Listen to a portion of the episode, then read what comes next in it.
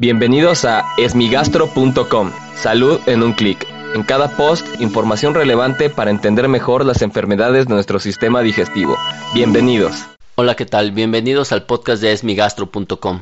En este podcast daré respuesta a las dudas que tienen sobre las enfermedades del aparato digestivo. Y en esta ocasión hablaremos acerca de las recomendaciones sobre la dieta en las enfermedades gastrointestinales. Debo aclarar que fuera de probablemente la cirrosis hepática, que sí requiere una evaluación muy particular, y de la enfermedad celíaca, que evidentemente tiene un componente nutricional claro, eh, todas las enfermedades gastrointestinales y particularmente las más frecuentes, como suele ser el reflujo gastroesofágico, el síndrome de intestino irritable, la enfermedad hemorroidal, por ejemplo. Los pacientes cuando acuden a consulta buscan una recomendación nutricional. Y esto suele ser complicado por varios motivos. El primero de ellos es que por lo general están mal acostumbrados al uso de eh, listas. Es decir, em, tengo varios pacientes que acuden con listas de alimentos que no pueden consumir. Esto todavía es más complicado cuando se hace por un proceso automatizado, es decir, sin pensar nada, se le entregan al paciente una serie de listas y entonces si el paciente tiene dos enfermedades gastrointestinales, lo cual puede ser muy frecuente, es decir, enfermedad por reflujo gastroesofágico y síndrome de intestino irritable, cuando uno observa las listas, lo primero que observa es que tienen alimentos que se contraponen, entonces se los quitan en una y se los ponen en otra. Lo segundo es que cuando uno junta todos los alimentos que están prohibidos, pues es una gran cantidad de alimentos, lo cual vuelve inviable una nutrición normal. Entonces olvidémonos ya del tema de los síntomas gastrointestinales. Ya solo nos queda decir que sería inviable desde el punto de vista nutricional, ya que no siguen las normas o lineamientos generales para la realización de una nutrición normal.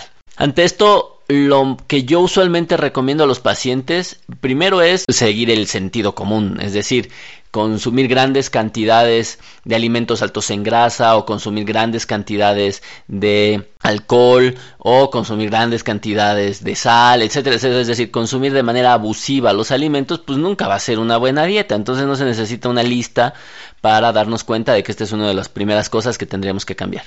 La segunda cosa que es muy sencilla de cambiar es que no es necesario o no está recomendado consumir bebidas o alimentos chatarra. Es decir, si tenemos una enfermedad, ¿qué necesidad tenemos de estar tomando Coca-Cola, de, comer papas fritas, de ponerle salsa valentina, todo? Es decir, si tenemos una molestia abdominal, bueno, no es necesario realizar este tipo de cosas. No se necesita un consejo médico para mejorar estos hábitos. Lo tercero es que siguiendo el sentido común, pues lo normal es seguir las reglas normales de una nutrición normal, es decir, tener los alimentos correctos en cantidades correctas y después de ahí probablemente si el paciente hiciera todo esto no necesitaría mayores restricciones.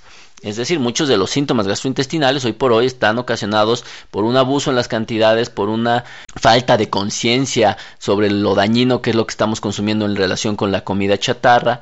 Y obviamente el paciente ya le quedarían muy pocas dudas desde el punto de vista nutricional sobre qué hacer. De las dudas que quedan probablemente sean dos o tres muy básicas, es comer chile o no comer chile, tomar o no tomar café, ante estas circunstancias, dado que las enfermedades gastrointestinales de las que estamos hablando actualmente, es decir, no de enfermedad celíaca ni tampoco de la cirrosis, probablemente si el paciente no desencadena síntomas, pues es muy probable que no requiera una modificación nutricional o una modificación en este tipo de alimentos. Si el paciente está cómodo, si no desencadena más síntomas, pues puede seguirlos consumiendo.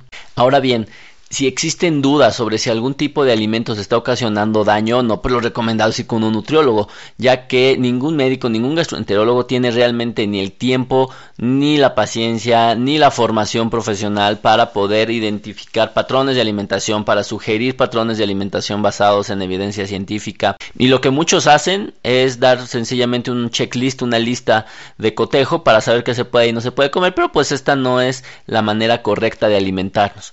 Por lo tanto, si tenemos síntomas gastrointestinales o alguna enfermedad gastrointestinal, pues lo correcto primero es seguir el sentido común.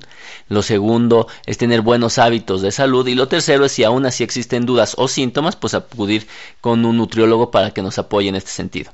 Muchas gracias a todas las personas que enviaron esta pregunta. Si tienes alguna duda, te invito a que escuche los episodios previos. Y si aún tienes algo que no te haya quedado claro, en el sitio web www.esmigastro.com encuentras el formulario a través del cual puedes enviarnos tu pregunta. Gracias por haber escuchado este post. Si la información les fue útil, compártanla. Hagamos que más gente esté informada. Los esperamos en el próximo podcast.